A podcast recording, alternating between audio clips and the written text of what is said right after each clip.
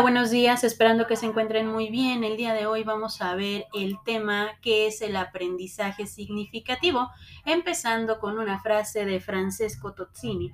Todos los aprendizajes más importantes de la vida se hacen jugando. Y empecemos con este tema.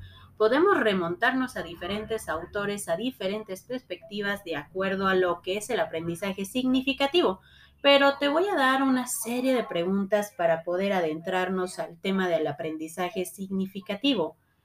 ¿Qué contempla la adquisición del aprendizaje en los niños?